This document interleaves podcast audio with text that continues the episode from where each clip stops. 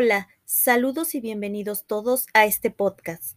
Soy su amiga Zuleima Molina Vivero. Es un placer poder estar aquí. Hoy es un buen día para aprender y en este episodio les hablaré de la dimensión socioeconómica y política de la educación mexicana, un tema de gran relevancia para la sociedad. ¿Listos? Comencemos. Se ha producido un cambio en el discurso y en la práctica de la educación. Este cambio reconoce la importancia de la educación y del aprendizaje para comprender y solucionar los problemas globales en los ámbitos social, político, cultural, económico y ambiental.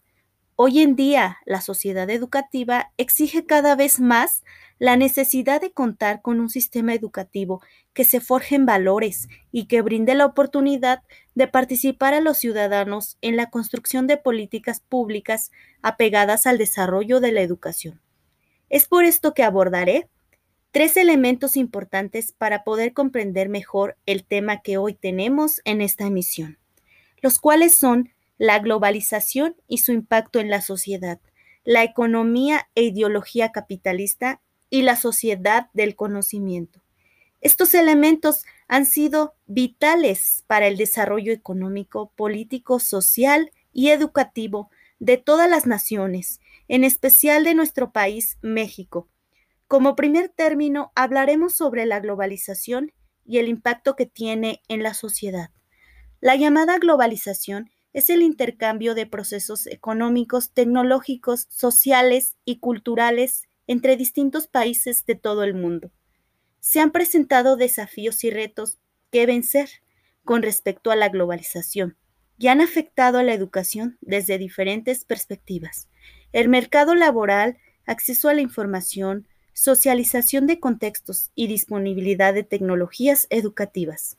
En un mundo globalizado, la educación está poniendo mayor énfasis en equipar a las personas desde edad muy temprana y a lo largo de su vida, con conocimientos, competencias, actitudes y comportamientos que se necesitan para ser ciudadanos informados, comprometidos y solidarios.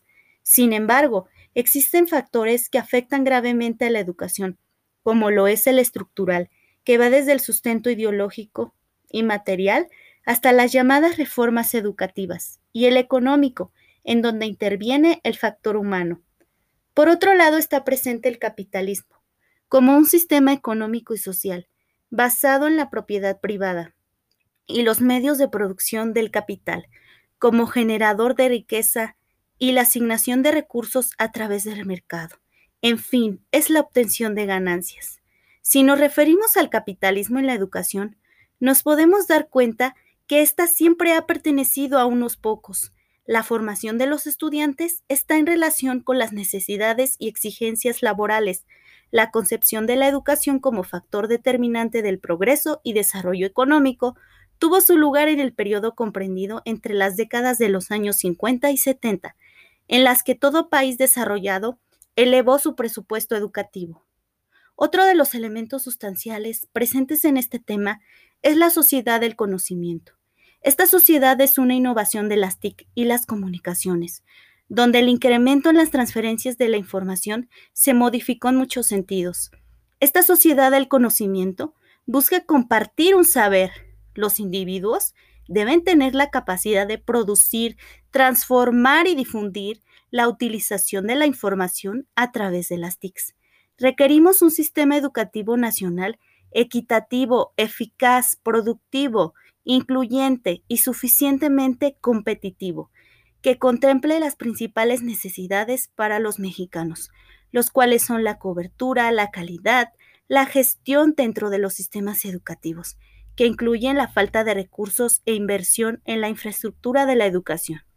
Es importante revisar a fondo las políticas que han regulado el desarrollo de nuestro sistema escolar, así como todas aquellas que junto con las políticas educativas han intervenido en la orientación del desarrollo económico y social de México. Así pues, debemos pasar de hablar de las palabras a los hechos y concienciarnos de la necesidad de reorientar y dirigir el desarrollo de manera consciente hacia una distribución más equitativa de la riqueza. Gracias por haber estado aquí en esta emisión.